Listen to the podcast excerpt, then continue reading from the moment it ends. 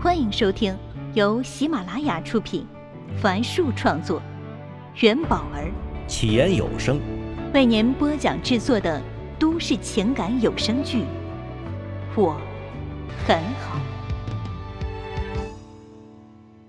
请听第一百三十一集。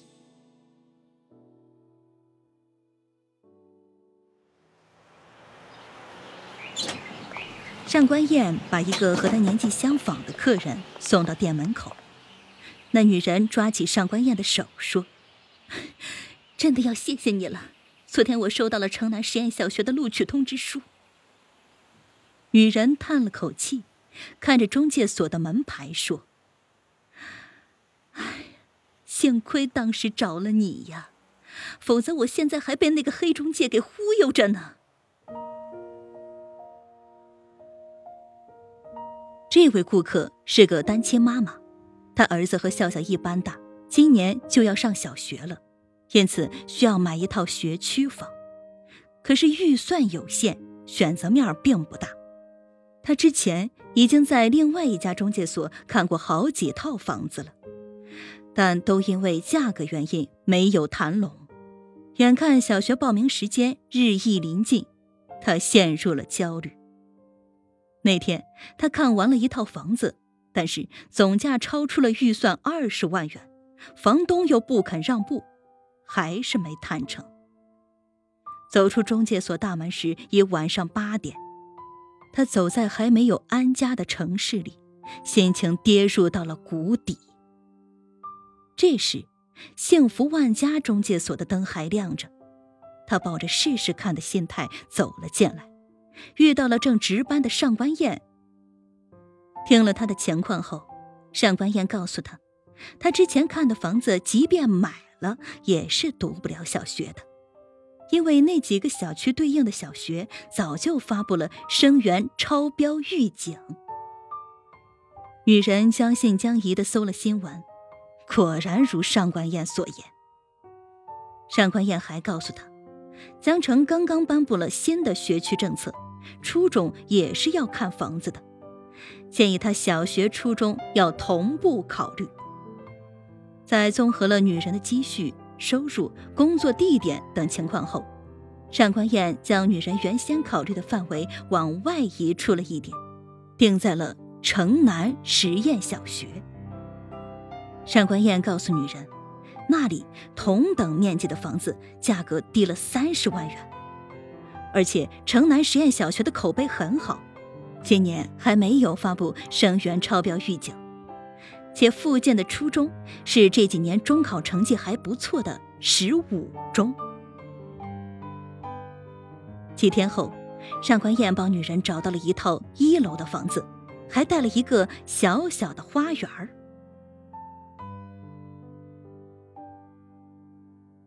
面对女人的感谢，上官燕笑着说：“哪里呀，多走走，多看看，多问问，总是不会错的。”嗯嗯，那个花园啊，太实用了。我本来还担心，要是楼上扔下个什么东西该怎么办啊？哎，现在看来都是我瞎操心了。楼上邻居都很好。说到这个，女人又眉开眼笑。那快乐就像发着光的珍珠，藏都藏不住。就在要说再见时，女人从袋子里拿出一包纸券，交到上官燕手里。上官燕一看，是一家连锁甜品店的蛋糕券，忙推说：“哎，你这是干什么？”女人的脸竟有些红晕了。看来从事企业后勤工作的她，并不善于送礼这类事儿。哪怕对象只是一个小小的二手房中介业务员，他腼腆的道：“我，我就是表达下我的感谢。”他后退一步，忙做推脱状：“哎，你可千万不要再还回来了啊！我真的很想感谢一下你，否则我心里会难受的。”上官燕知道女人说的是事实。他自己也曾有过类似的经历，别人帮了忙，可能在别人眼里只是一件很小的事情，但对当时的他来说，却是顶天大的事儿。如果不让他表达谢意，真的会很难受的，心里还会一直惦记着。不过，真正让上官燕感到受宠若惊的是，在很多人眼里，二手房中介是一个含金量不高的工作，仿佛是个人都能做。因此，当他们做得好的时候，顾客认为这是他们应该做的。而当他们稍微出了一点差池的时候，客户就会认为他们是奸商，肯定是和房东串通好了一起骗钱的。因此，客户是极少会给中介业务员赠送礼物的。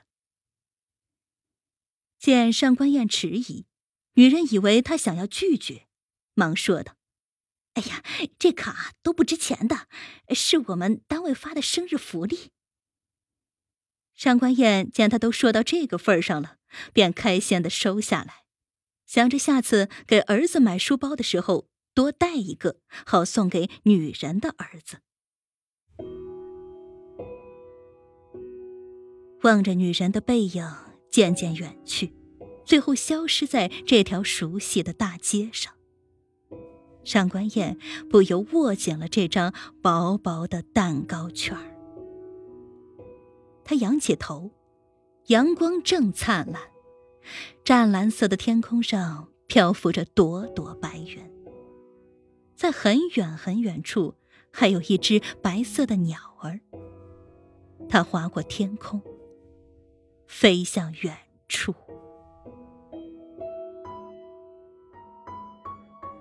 中介所的工作越来越顺手。想到这个。上官燕转过身，抬起右脚，向前轻轻的迈出一步。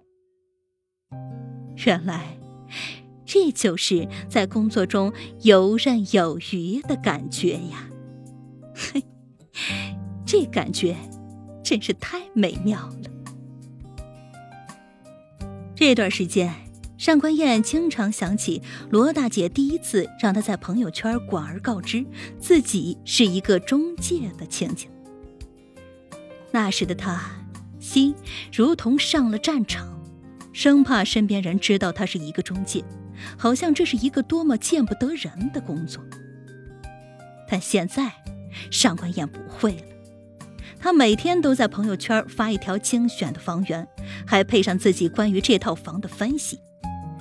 很多朋友都笑着说：“每天都要看他的房产课呢。”上官燕轻轻一笑，继续向前走着。他也记得，在那个繁华的 CBD 天桥上，看着昔日的同事穿着裁剪得体的套装，仪态大方的走进那些高楼大厦时，他所产生的复杂心情。那里蓝色的透明玻璃反射过来的光芒让他晃眼。那时的他，多想也成为其中一员啊！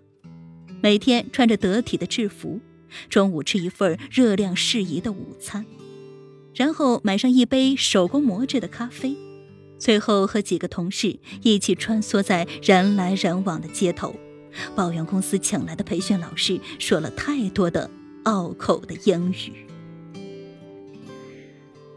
但现在，上官燕已经有了不一样的想法。从事一份力所能及，同时又能给别人带去价值的工作，才能真正让他产生深深的安全感和成就。